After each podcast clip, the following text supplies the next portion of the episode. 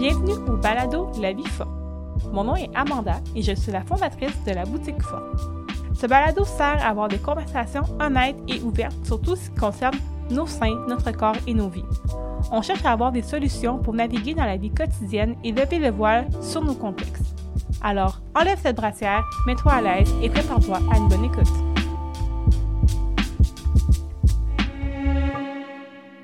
Bonjour à tous, je m'appelle Amanda et bienvenue dans cet épisode du balado La vie forte. Aujourd'hui, nous abordons un sujet qui me tient particulièrement à cœur, le cancer du sein. Cette maladie a un impact profond dans ma vie car j'ai perdu ma mère à l'âge de 3 ans. Le cancer du sein est une réalité que de nombreuses femmes doivent affronter et je trouve qu'il est crucial d'en parler. Pour vous donner une idée de l'ampleur du problème, sachez qu'au Canada, une femme sur huit sera touchée par le cancer du sein au cours de sa vie. Chaque jour en moyenne, 78 Canadiennes reçoivent un diagnostic de cancer du sein et les femmes noires sont statistiquement plus touchées par cette maladie. C'est juste alarmant. C'est pourquoi j'ai décidé de consacrer cet épisode à cette maladie qui touche tant de femmes de près ou de loin. Afin d'explorer ces questions plus en profondeur, j'ai eu le privilège de m'entretenir avec l'entrepreneuse sociale et la présidente de l'organisme Audace au féminin, Dorothy Rowe. Dorothy nous partagera ses connaissances, ses expériences et ses efforts pour faire une différence dans la lutte contre le cancer du sein, particulièrement dans la communauté noire. Donc aujourd'hui, on reçoit Dorothy Rowe, qui est entrepreneur sociale et présidente d'Audace au féminin. Bonjour Dorothy. Allô Amanda. Merci d'avoir accepté de venir Ben, au merci podcast de me avec moi aujourd'hui. Très On- honorée. Merci. On parle d'un gros sujet, du cancer du sein. Ouais. Je voulais en, discu- en discuter avec toi parce que je pense que ça, ça t'affecte euh, d'un côté aussi, c'est quelque chose qui te sensibilise aussi le cancer du sein. Puis je pense qu'on avait ça un peu en commun. Mhm. Je voulais savoir tout d'abord, c'est quoi ton expérience personnelle par rapport à, à- à cette maladie? Ben écoute, mon expérience, c'est c'est ma mère qui a eu euh, le cancer du sein à deux reprises. Et euh, on s'entend, je suis pas une spécialiste. Je suis pas une médecin, comme tu l'as présenté. Je suis entrepreneur social, mais euh, un peu euh, comme tout le monde qui euh, est en contact avec une personne qui est atteinte du cancer du sein ou bien de tout autre type de cancer, mais il y a toujours ce qu'on appelle aussi les, des, des, des victimes collat- collatérales. Donc, j'en fais partie. Et pour moi, ça a été particulier parce que la première fois que ma mère a eu le cancer du sein, je n'étais pas au courant.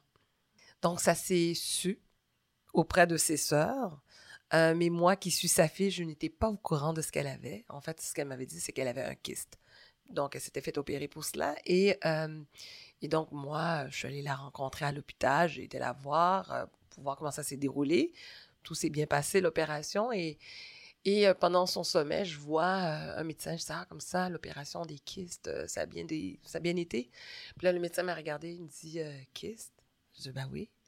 Il dit, vous êtes qui, vous, par rapport à elle? Je dis, ben, c'est ma mère. Et il me regarde. Il me dit, pouvez-vous me suivre un moment, s'il vous plaît? Je dis, OK. Donc, j'ai suivi le médecin. Je suis sortie de la chambre. Puis, je me, rappelle, on était debout. Il sort le dossier. C'est votre mère, ma mère, votre mère, n'est pas venue pour euh, des kystes. Elle est venue pour un cancer du sein. Écoute, j'ai été frappée. Je m'attendais pas à cela. Donc, c'était un choc.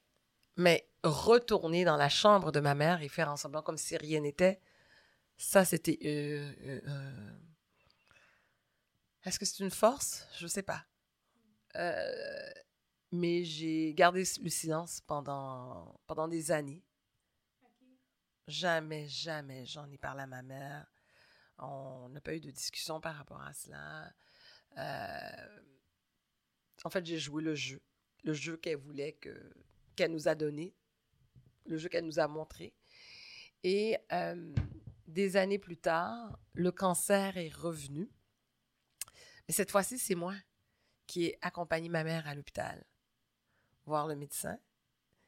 Et, euh, donc, comme j'étais présente, j'étais avec elle, elle j'imagine qu'elle ne s'attendait pas à ce genre de réponse-là. Là, on lui a dit que le cancer était de retour. Et donc là, j'étais présente. Donc, elle n'a pas eu le choix. Bon, elle m'en a- est-ce qu'elle m'en a parlé vraiment? Non. On a tout simplement. Je je fais en semblant comme si j'étais pas au courant. Et euh, je passe à travers tout ça. Puis la seule chose que ma mère m'a dit cette journée-là, Elle m'a dit, je m'en rappelle très bien, elle m'a dit ça en créole, elle me dit, connais au rablabla. je sais que toi, tu parles beaucoup. Hein? Euh, ne le dis à personne. Donc, elle voulait revivre qu'elle avait vécu lors de la première fois, lorsque la première fois le cancer est apparu, c'est-à-dire le vivre en silence, être isolé des gens et de ne pas en parler. Donc, moi, j'ai dit à ma mère, oui. Et la première chose que j'ai fait, j'en ai parlé. Donc, j'ai trahi, j'ai menti à ma mère. Ah oui, oui, oui, oui, oui, oui, oui, oui. Euh, elle a subi une opération. Et lorsqu'elle était dans sa chambre, euh, des gens de partout l'appelaient, ses sœurs en Haïti, ses cousines en Californie.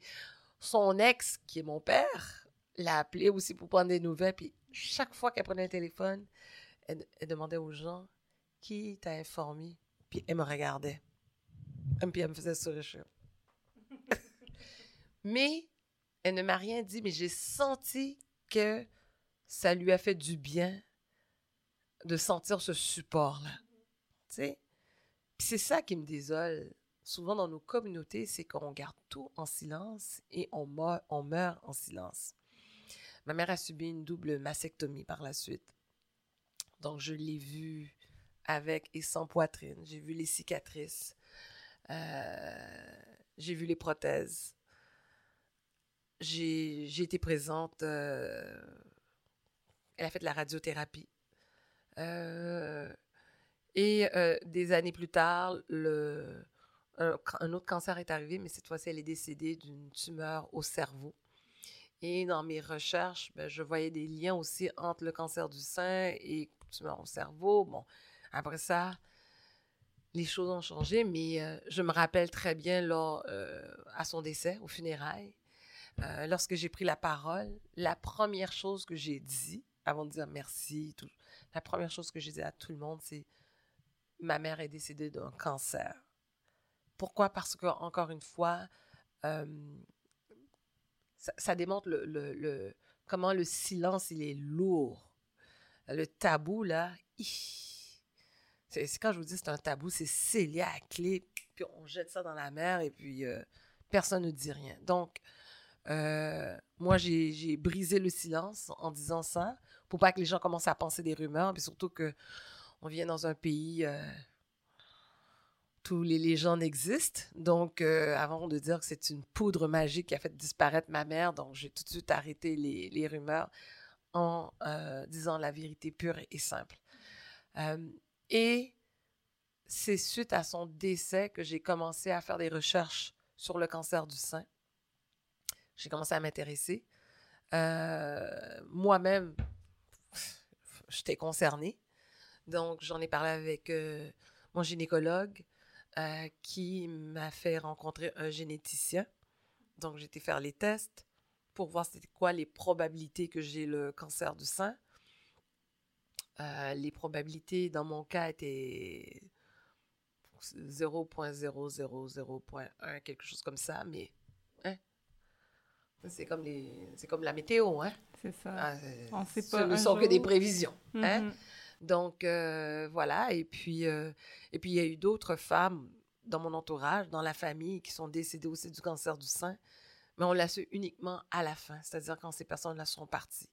Donc, euh, on n'a pas encore fini. C'est un travail énorme. Et puis, en faisant des recherches, bon, oui, ce tabou-là qui existe dans nos communautés, mais aussi de constater que euh, les femmes noires ont 40 fois plus de chances de mourir du cancer du sein que toutes les autres femmes. Puis que des études ont été produites aux États-Unis. Ici, il n'y en a pas. Bon, ça, c'est une autre chose. Mais aux États-Unis, on a démontré à travers les études aussi que le dépistage devait, commencer plus tôt chez la femme noire. Et c'est le cas. Aux États-Unis, certaines femmes commencent même à partir de 30 ans. Euh, le détectage aussi est beaucoup plus difficile. Donc, euh, c'est pour ça qu'il faut, il faut en parler. Il faut faire de la prévention, il faut sensibiliser les gens euh, sur le sujet. Et évidemment, par la suite, euh, toujours avec des études américaines, on a vu aussi qu'il y a peut-être des liens avec les produits de les défrisants qu'on utilise. Oui. Tous les produits de proté qui sont liés, qui sont directement dans la communauté noire, directement, qui auraient un lien avec le cancer aussi, comme ça. Cancer du sein, cancer de l'utérus, exactement, des produits que moi-même j'ai utilisés toute mon enfance jusqu'à l'âge adulte. Donc, euh, comme on dit, no wonder why, pourquoi il y a autant de femmes noires qui ont des maladies qui sont ciblées chez les communautés noires, parce que, bon, il y a des produits qui sont utilisés uniquement chez les femmes noires. Donc, euh, donc c'est tout ça que j'ai appris et, je continue d'apprendre. Euh, mais une chose qui m'étonnera toujours, puis je pense que c'est ça aussi qui nous a aussi euh, cliqué, toi et moi, c'était de voir comment c'est un sujet tabou dans nos communautés. Puis, avec Audace au féminin, on a moi, j'avais commencé des démarches parce que mon souhait, c'est de créer une fondation qui porterait le prénom de ma mère, donc Fondation Anela. Donc, il y a toute une démarche. Évidemment, ça sort un peu des cordes d'audace au féminin parce que euh, nos, programmes sont surtout axés sur les femmes noires entrepreneurs. Euh, n'empêche que la mission d'audace au féminin est de mettre en lumière les femmes noires qui brillent dans l'ombre. Donc, le fait qu'une portion de la euh, population féminine, donc en l'occurrence les femmes noires, ne sont pas considérées dans des recherches ici au Canada, mais ça vient nous chercher quand même en tant qu'organisation qui cherche à mettre en lumière les femmes noires. Donc, alors moi, ça fait quelques années que j'ai quand même comment on dit, tiré, sonné des... Que tu as remarqué qu'il y avait cette peut-être discrimination-là par rapport aux recherches par rapport aux femmes noires, Par rapport aux recherches. intéressé à, Exactement. plonger là-dessus. Oui, puis pas seulement ça aussi, quand tu regardes les campagnes de sensibilisation au niveau du cancer du sein. Mm-hmm. Dans une autre vie, moi, j'étais humoriste. Hein? Oui. Donc, j'ai fait pas mal de comédies, de numéros d'humour pour des euh, événements pour le cancer du sein. Mais ça ne concerne toujours qu'un seul et même profil de femmes. Donc, les femmes racisées, les femmes noires, sont souvent mises à l'écart lorsqu'on parle du cancer du sein. Pendant des années, ça a été comme ça, en fait. Euh, ma mère est décédée en 2016, donc euh, dès les, années 2000, là, on parlait pas, je ne voyais pas de femmes noires dans les campagnes de publicité. Les campagnes de sensibilisation, il n'y a pas de femmes noires. Euh, ensuite de ça, j'ai un ami aussi qui est photographe, qui est aussi journaliste, qui lui a écrit, qui a fait un, un livre photo euh, des femmes ayant subi une mastectomie ou bien, bref, qui ont, qui ont, eu le cancer du sein. Et à l'intérieur de ces photos-là, il y avait quelques femmes noires. Mais c'est pas encore facile, encore une fois, euh, que ces femmes-là prennent parole parce que même leurs enfants ne sont pas au courant. Moi, j'en connais des femmes qui ont le cancer du sein, qui sont au stade 4, et ils me l'ont dit. J'ai pas encore le courage de le dire à mes enfants. Mm-hmm. Mais en fait, là, on, on a parlé beaucoup de choses, de la culture du silence, du tabou, comment c'est tabou le, cancer.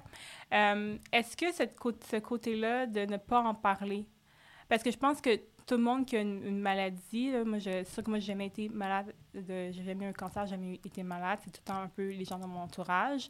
Euh, mais il y a toujours cette culture du silence-là, de ne pas en parler, de ne pas vouloir inquiéter l'autre, de vouloir faire les choses seul. Est-ce que qu'est-ce qui fait en sorte que ça touche plus la communauté noire, peut-être? Qu'est-ce qui fait en sorte que euh, les femmes, peut-être aussi, ça touche plus à vouloir être plus silencieuses et vivre son mal seule? Oui, bon. Qu'est-ce qui, ferait, qu'est-ce qui fait ça? Il y a plusieurs éléments qui peuvent rentrer en ligne de compte. Mm-hmm.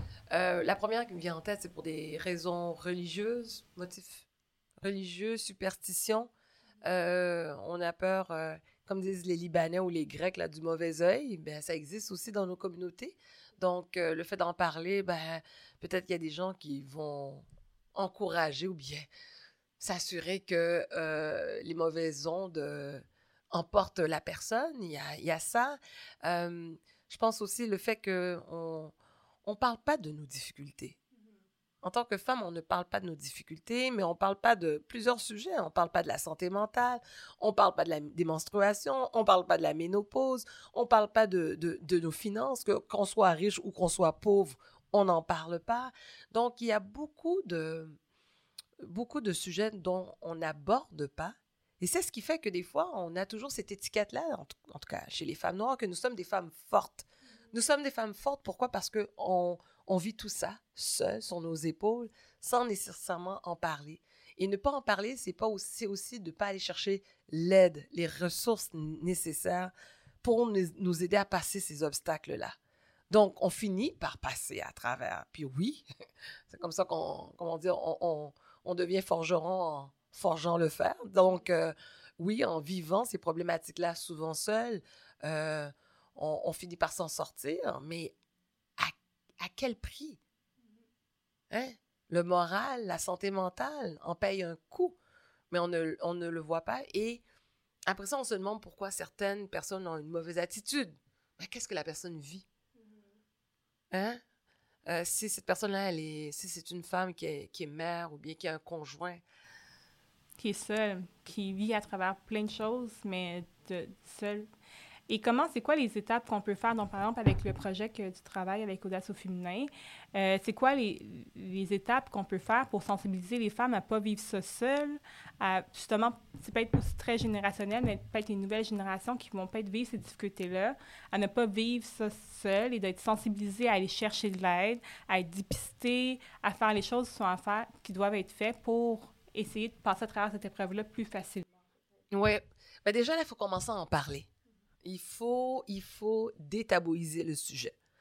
Donc, en parler, puis que ça devienne un sujet de conversation où on se sent à l'aise d'en parler.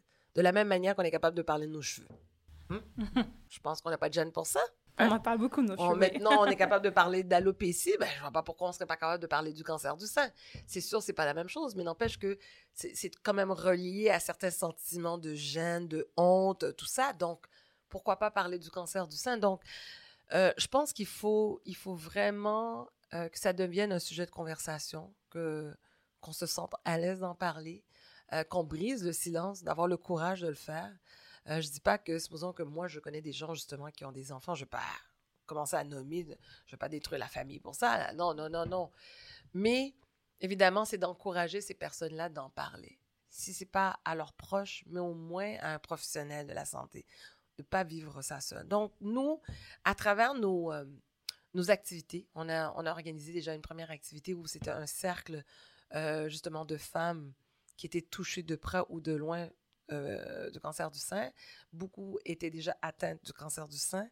Et ben, c'était un espace réservé où elles pouvaient s'exprimer. Donc, c'était c'était comme un peu euh, l'association anonyme des alcoolistes, là, AAA. Là. Ben, c'était la même chose aussi pour le cancer du sein, où finalement, enfin, on peut en parler. On peut en parler entre nous, mais sans que mes proches, mon entourage soient au courant.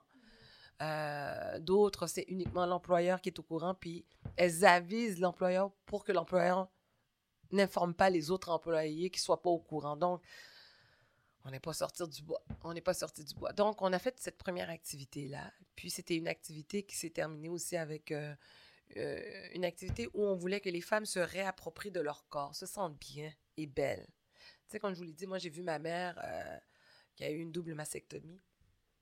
D'ailleurs, ma mère qui me suit partout. Très belle femme. Vous avez vu ce qu'elle a donné. Évidemment. Ah oui. Et donc, c'est une femme. Je vais arrêter parce que là, tout d'un coup, les émotions montent. Mais tu sais, je peux comprendre euh, ce que c'est de, de perdre une, partie de sa féminité.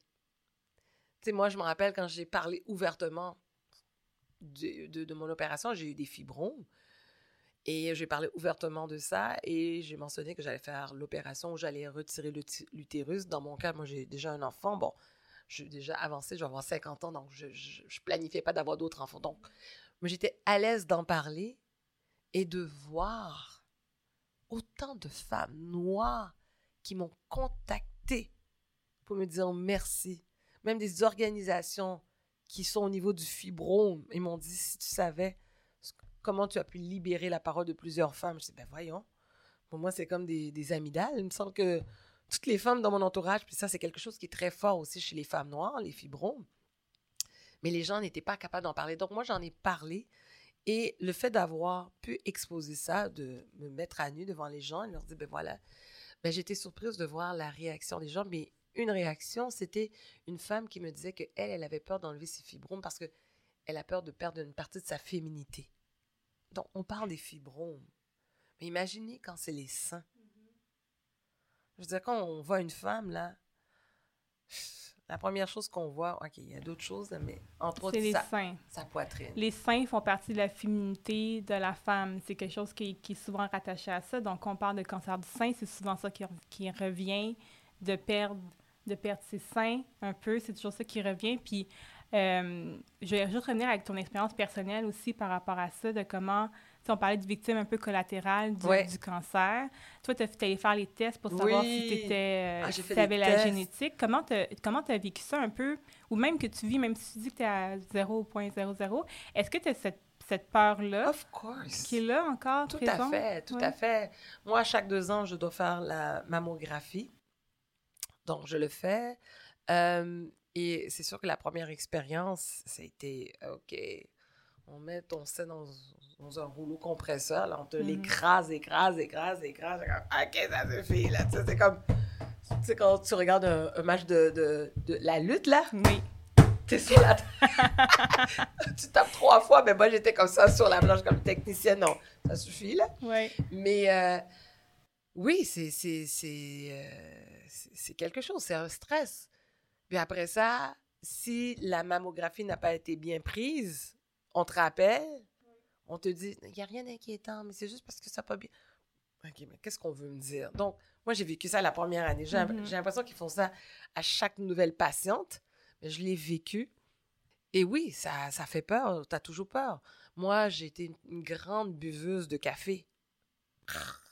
À un moment donné, j'avais des douleurs. J'ai appelé mon médecin, puis là, c'est euh, la secrétaire, l'infirmière, qui m'a dit Est-ce que vous buvez beaucoup de café? Je dis Oui. Le café aussi, ça n'aide pas euh, au niveau du sang. Ah, OK. Une autre fois, c'était encore d'autres douleurs, mais c'était quoi? C'était euh, mon, ma brassière. Mhm. Comment on appelle ça? L'armatrage Je- Ouais, l'armature. L'armar... Comment tu dis ça? Armature. Bon, voilà, c'est ça, le fer. Bon. Et je connaissais pas très bien ma bonne mesure, Ouais. donc ça me causait des douleurs ici. Ouais. Donc, encore une fois, inquiétude. Donc, à chaque fois que j'ai une douleur par rapport au sein, ben, je peux pas dire que, bien que mon test dit que j'ai très peu de chances de l'avoir, mais À cette- chaque fois. la possibilité est toujours là. Donc, j'ai ce devoir-là de, de faire... euh, je, je peux être négligente sur pas mal de choses, mais ça, je, je, je suis moins négligente parce que je le fais pour mon fils aussi, pour moi. Euh, et sachant qu'on doit le dépister quand même assez tôt. Donc, euh, oui, c'est toujours là. Euh, c'est toujours une, une peur qui existe, mais Ouais, que- mais- Qu'est-ce qu'il faut faire? Je, je pense qu'il faut, il faut, il faut agir. À un moment donné, il faut prendre... faut, faut, faut faire les tests nécessaires pour Mhm. enlever cette peur-là. Et lorsqu'on apprend cette nouvelle-là, moi, je ne sais pas comment je vais réagir, mais euh, j'ose espérer que je vais aller chercher toutes les ressources nécessaires pour être assistée. Parce que je, je ne souhaiterais pas vivre ça seule ou bien vivre comme ma mère l'a vécu ou d'autres femmes dans mon entourage l'ont vécu. Ça, euh, Mhm. je ne ferai pas ça. Là. Mais c'est vrai, puis moi, je, je sais pas si j'avais dit, mais ma mère est décédée du cancer euh, quand Mm. j'étais jeune. J'ai beaucoup de cancer dans ma famille, du côté de ma mère, de mes tantes. Il y a eu beaucoup... Cancer du sein? Cancer du sein. Il y a eu deux, deux cancers du sein que je, que je connais. On va dire que je connais parce que les autres, je sais pas. Euh, même que, en tout cas, d'autres personnes qui, qui ont, qui ont le cancer. Donc, pour moi, c'est un peu une bombe à retardement. Un peu. C'est un peu comme ça que je le vis, que c'est pas nécessairement un si, c'est un qui, quand, à quel moment que Donc, ça pourrait arriver. Donc, toi-même, tu fais, est-ce que tu, tu as déjà fait... Ouais, euh, moi, j'ai déjà fait une mammographie aussi. là, un Une peu, seule euh, fois? Une seule fois, parce que moi, j'ai 30 ans. Fait que moi, il était comme, on voit rien. euh, mais c'est un peu ça. Moi, j'arrivais au, mé- au médecin, il était comme, Ah, on peut rien voir, on peut rien faire. Là, on, va, on va faire ça juste comme ça, mais on peut rien faire. Puis je suis comme, Ah, OK, mais c'est parce que là, moi, j'ai un peu mal. Est-ce que, genre, est-ce que c'est un cancer quand je suis jeune et tout? Dieu merci, je pense que tout va bien. Mais un généticien, il faudrait que tu ailles voir ça aussi. hein. Oui, c'est ça. Je pourrais aller faire les tests et tout, mais c'est un peu que je me dis, euh, c'est mon mental. Je me dis, je, je, dans le sens que les statistiques dans ma tête, je me dis, ma mère a eu le cancer, mes tantes ont eu le cancer. Pour moi, c'est un peu, c'est mal- mal- malheureux à dire, mais c'est un peu évident que je suis pas dans le si, je suis vraiment dans le quand et le qui. Non, non, non, non, non. Là, là, on, on change de podcast, là. Rewind. Là, on va aller dans la loi d'attraction. Hein, On attire... Oui, Euh, absolument. donc, je dis pas que c'est la pensée Non, magique, c'est ça. mais il faudrait pas que ça vienne hypothéquer des moments de ta vie non Mhm. plus. Ouais, ouais, Tu ouais. vois? Donc, je pense qu'il y a un travail à faire. Puis déjà là, ça sonne une alarme. C'est-à-dire que si tu vois que le médecin, il prend pas ça vraiment au sérieux, mais s'il est au courant de, de ton historique, parce que normalement, tu as des... Un formulaire à remplir. Oui, c'est ça. Donc, euh, OK, on s'entend, la réalité aussi au Québec, c'est pas évident de trouver un médecin, tout ça, mais je pense sincèrement que il y a un travail à faire, c'est de trouver un médecin qui va être à l'écoute et qui va te dire, écoute, avec les antécédents que tu as dans ta famille, peut-être que toi, tu as 30 ans, il faudra que tu ailles à chaque 3 ans, je sais pas moi, à chaque Mhm. 4 ans. Mais au moins qu'il y a cette écoute-là et cette conversation-là.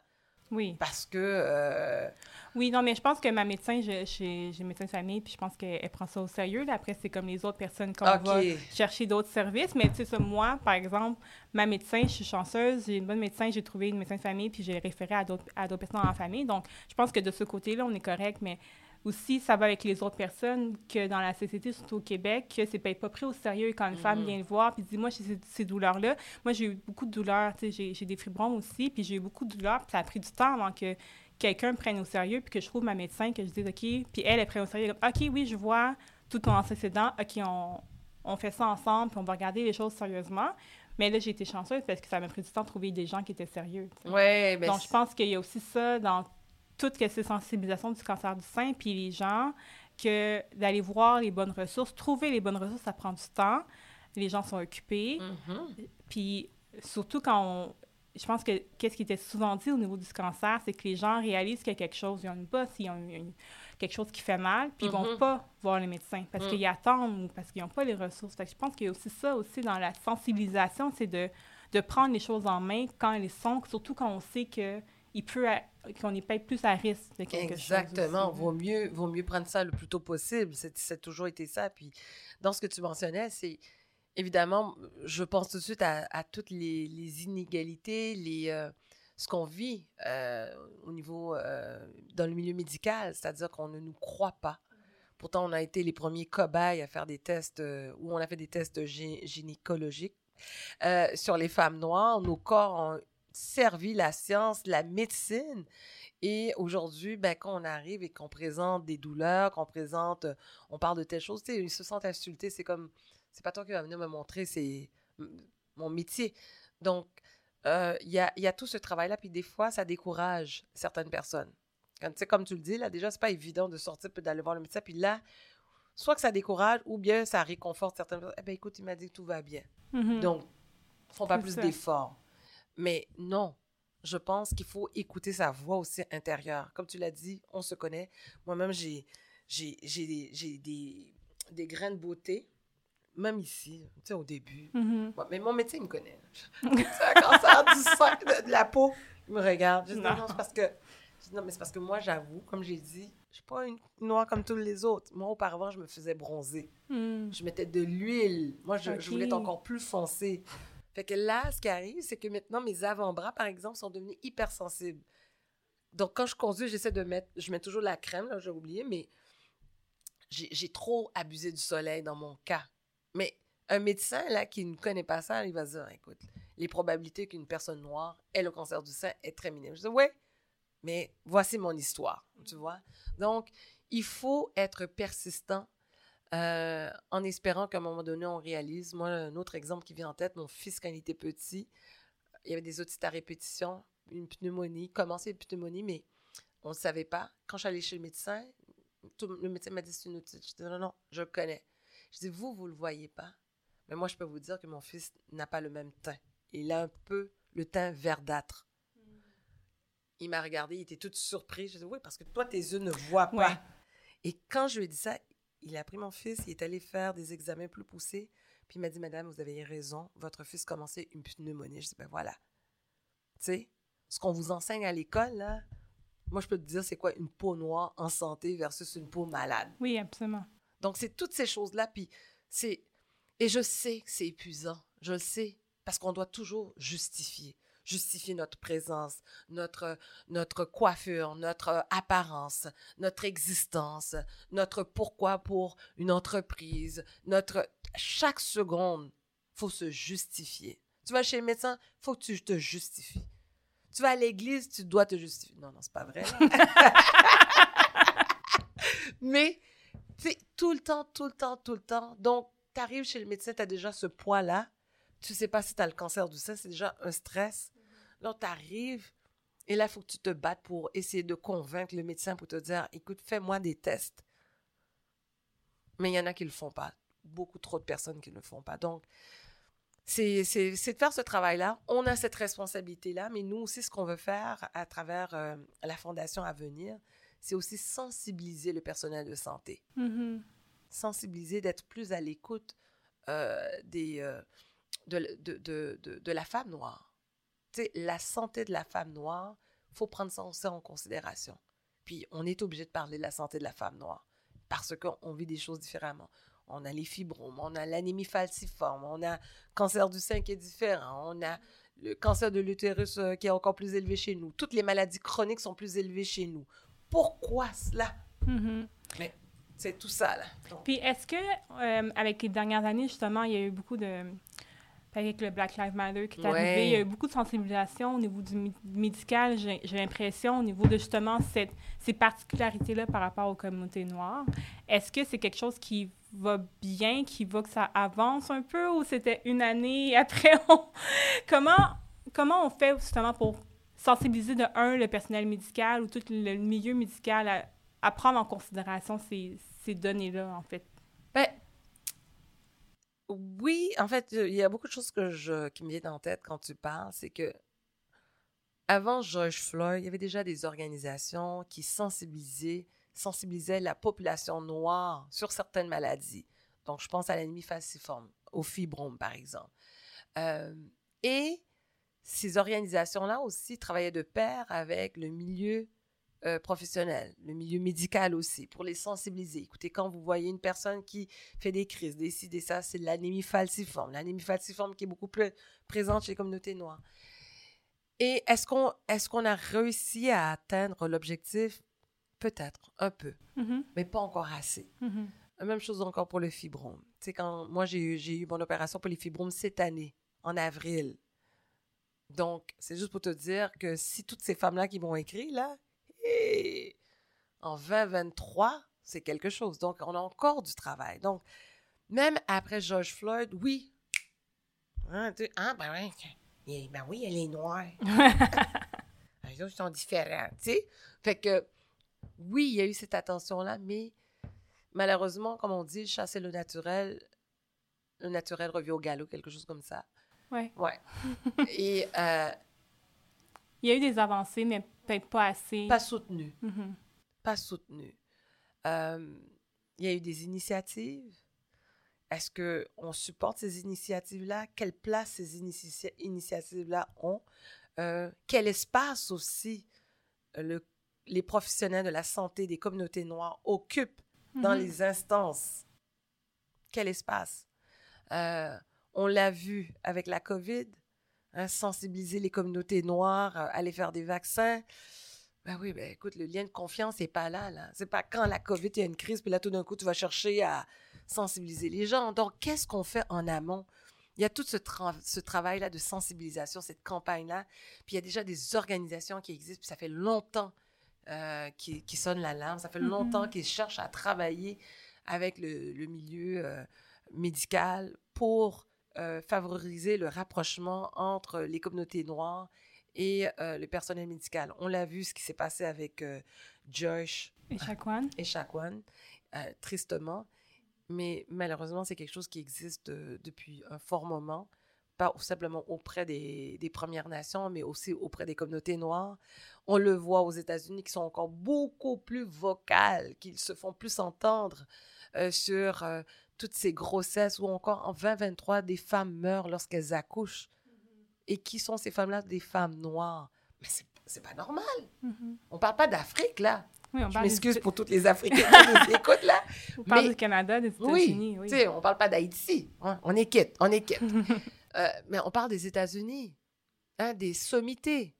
Euh, comment s'appelle euh, William, là? Serena. Euh, Venus et Serena Williams. Ouais, mais Serena, quand, quand, elle a accouché, elle a expliqué. Oui, absolument. Que, encore une fois, qu'on ne l'a pas cru, c'est elle qui a dû guider les gens pour leur dire voici, voici ce qui se passe. Mm-hmm. Donc, c'est juste pour vous dire que nos voix ne sont pas entendues. Et ça revient à dire pourquoi c'est important cette fameuse phrase La vie des Noirs compte. Black Lives Matters.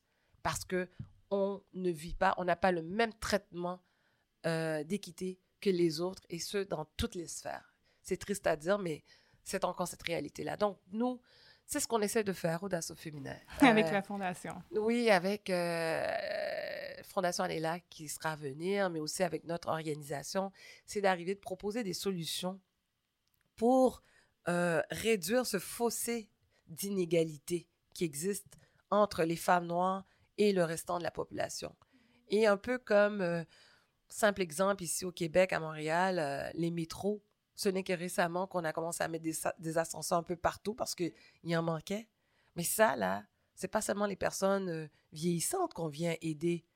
Toute personne à mobilité réduite, mais aussi euh, toute personne qui a des maux, des douleurs, une femme enceinte. Euh, bref, mais c'est de la même manière, lorsqu'on vient aider, par exemple, les femmes noires, bien, c'est toute la population qui va en bénéficier. Donc, c'est ce qu'on fait, nous autres, au féminin. On essaie de, d'arriver, puis de présenter des, des solutions, je disais, durables euh, pour la société québécoise et canadienne. On est rendu là. Donc, euh, moi, on va m'entendre, et puis j'aime dire ma fameuse phrase fétiche qui est si on est là pour foncer, c'est pour foncer et défoncer les portes. Ah, j'aime ça. Ouais, ouais, ouais. Alors ça, c'est dans toutes les sphères. Puis euh, on va y aller. On, on lâchera pas le morceau. Moi, je suis très fière quand je regarde cet article-là dans le magazine Clin d'œil, qu'on parle d'inégalité, ben, je suis fière de dire aussi que, à quelque part, Audace au féminin a forcé cette discussion-là, forcé la tension sur le cancer du sein chez les femmes noires parce que c'était pas le cas il y a quelques années. Et ça, il y a, y a personne qui peut me dire le contraire. Je pense que la mission est, est, très importante. Puis même du côté, au niveau de la société, mais au côté de sensibiliser les femmes, c'est différents niveaux que, qui sont pas encore assez enclins, dans, assez assez dans la société pour qu'on puisse faire, on est de l'autre côté de, hmm. de, la montagne, si on peut comme ça. Oui, oui, oui, vraiment. Fait que c'est ce qu'on est là. On est là, nous, on est là pour vraiment pousser un peu les décideurs, les encourager, puis forcer aussi euh, à mettre une, une amanda autour de la table. tu sais, oui, pourquoi pas? Tu sais, ça prend ça. Tu sais, on me disait, euh, c'était quand ça hier? Oui, on me disait ça que si il y a des décisions qui sont prises et que nous ne sommes pas représentés. Par exemple, nous, les femmes noires, et ça nous concerne, ben, c'est sûr que le programme, le service ne, sera pas, ne pourra répondre à mon besoin parce que je n'ai pas été autour de la table. Donc, s'il n'y a personne qui me représente, comment veux-tu dire qu'on on doit parler du cancer du sein, comment on doit aborder, puis voilà, on arrive. Ah non, non, on n'arrive pas avec les grands souliers comme ça dans les communautés noires.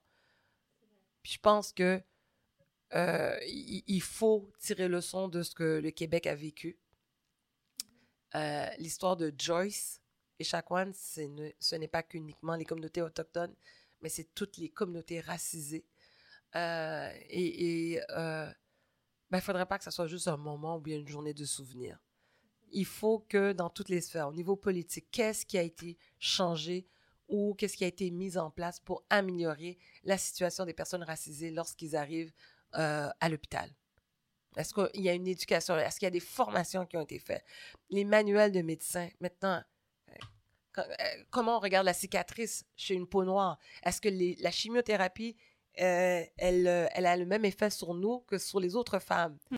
Quand on fait les, études de recherche préclinique, non pas préclinique, excusez-moi, clinique, quand on fait les recherches cliniques, est-ce que parmi nos participants, on a des euh, clients, des... Des femmes noires, des personnes racisées, point. Qui sont là dans... Non. Ah, ben, il va y avoir des biais au niveau des résultats parce qu'on a ciblé qu'un seul et même profil. Et oui, on a des études qui viennent des États-Unis, mais on a la population afro-américaine n'est pas la même que la population afro-canadienne. Nous, on est beaucoup de nouveaux arrivants, on est là depuis 60 ans, on a nos habitudes de consommation, on a aussi accès à un service de santé, contrairement à, euh, aux Américains qui sont encore plus bas au niveau social. Hein. Euh, l'accès à la, euh, la santé, c'est pas la, même chose qu'ici. Au Québec, on a la carte d'assurance maladie. Eux, ils rêvent d'avoir notre carte d'assurance maladie. Donc, donc c'est toutes ces choses-là qui font que les études vont être différentes. Donc, qu'est-ce qui doit être fait pour encourager ce type d'études-là? Hein? Est-ce que on, va enlever toute il faut qu'on ait des, des données ventilées. C'est ce qu'on ne fait pas. Pourquoi? Regarde. Tout au niveau de la recherche puis de la collecte de données. Mais qui est autour de ça? Qui sont les têtes pensantes autour de ça? Donc, à un moment donné, il faut bien qu'il y ait quelqu'un qui le dise. Donc, c'est pour ça que je dis, il faut que ça parte d'en haut. Je, je crois, c'est pour pas rentrer en politique, le, le premier ministre euh, euh, euh, Justin Trudeau, il y a quelques années, était capable de reconnaître publiquement qu'au Canada, il y a du racisme. Le racisme systémique, c'est quelque chose qui existe aussi. On le voit même à travers les murs de nos institutions scolaires, hospitalières, financières. Donc, tout ça, mais qu'est-ce qui est fait? Donc, il doit y avoir des programmes, des lois qui protègent les droits c'est pas juste dire qu'on a un ministre qui représente ou bien qui est là pour la lutte, mais on veut des choses concrètes. Des choses qui avancent, des choses concrètes. Et mettons autour de la table ces organisations-là qui sont déjà sur le terrain, qui ont cette, connaissance-là, qui ont ce contact-là avec le public ciblé euh, euh, qu'on cherche à, contacter ou bien à, aider, mais ramenons-les autour de la table et non, et non de garder cette euh, conversation entre des intellos et puis, bon, ben, moi, je pense qu'ils ont besoin de ça. En tout cas, machin, on pourrait en parler en long et On pourrait en, parler pendant plusieurs heures, effectivement, parce qu'il y a tellement de choses à dire euh, là-dessus. Puis une autre chose, bon, heureusement, tu sais, même aussi quand tu regardes pour le cancer du sein, il y a aussi la perte des cheveux. Qui affecte particulièrement les femmes noires. Ça, ça, ça a un lien beaucoup avec notre féminité aussi, les cheveux. Exactement. C'est super important. Exactement. Mais je pense aussi que on a à apprendre des femmes noires. Mm-hmm. par rapport aux cheveux. Mm-hmm. Nous, on a développé des techniques. Donc, que ce soit l'alopécie, le traitement chimiothérapie, qu'est-ce qui peut m'aider? On parle aussi de prothèses. Bon, c'est sûr que ma mère, elle était un teint plus clair, mais moi, par exemple, j'ai la peau noire. Est-ce qu'il y a des prothèses pour la peau noire? Moi, je me rappelle, j'étais à un événement, puis on montrait différents mamelons. Et quand j'ai vu le mamelon d'une femme noire, je disais, ah, c'est pas, c'est, pas comme ça les seins de femmes noires sont. Elle me disait, non. Je disais, non, les, le, mamelon est toujours plus foncé que la peau.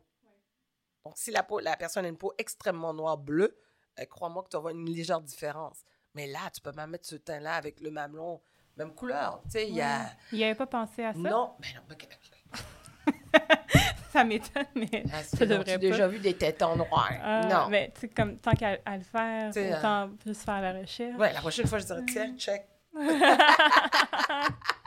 mais tu sais, c'est tout ça. Donc, euh, à quel point, tu sais, c'est encore récemment qu'on commence à voir, on commence à mettre des personnes noires dans les manuels euh, médicaux. C'est récemment. On est... Euh, on peut aller loin là-dedans. On peut aller très loin. C'est le fait qu'on n'a pas assez de médecins issus des communautés noires, le fait qu'au niveau du collège des médecins, on n'admet pas, la faculté de médecine ne, ne, reconnaît pas certains diplômes étrangers. On va aller très loin dans le sujet.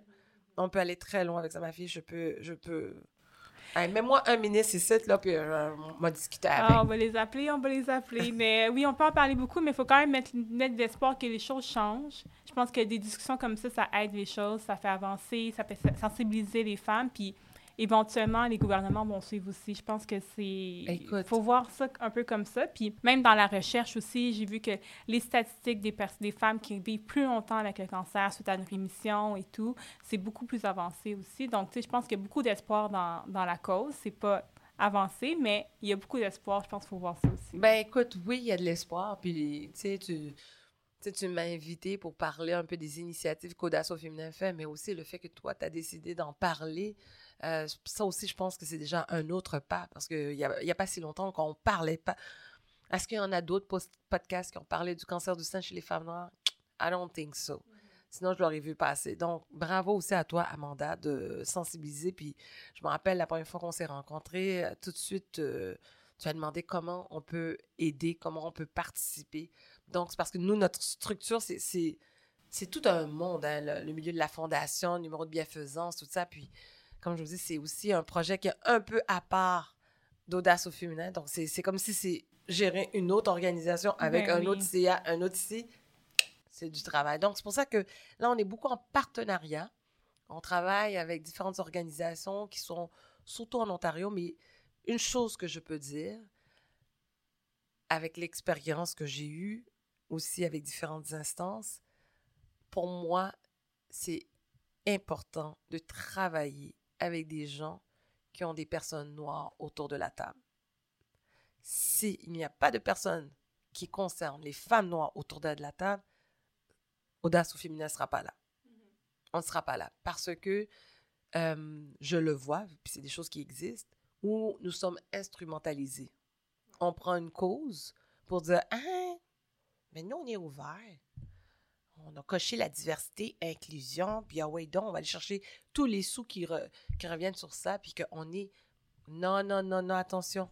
Comme on dit, là, euh, il y, a, y a des gens qui sont là pour qui prennent cette cause-là, pas parce qu'ils sont vraiment touchés. C'est juste parce qu'il y a de l'argent qui est relié à cela. Et ça, c'est quelque chose qui existe. Il y a tout l'aspect environnemental aussi. Et on, parle de, de l'environnement, mais on néglige encore que ces personnes, les personnes qui sont affectées par les changements climatiques, par les déserts alimentaires, euh, par, euh, je sais pas moi, malnutrition, tout ça, ben, ce sont des communautés défavorisées.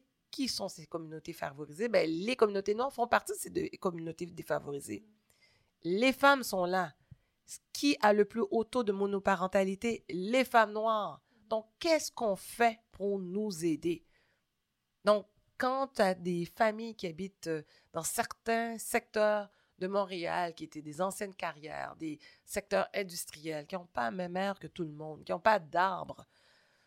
Sans compter que des études démontrent aussi que le racisme apporte aussi des effets sur la santé mentale et physique. Donc, c'est toutes ces choses-là qu'il faut prendre en considération. Donc, une organisation qui arrive puis qui prend euh, le cancer du sein puis que tout d'un coup, il s'intéresse aux femmes noires, méfiez-vous.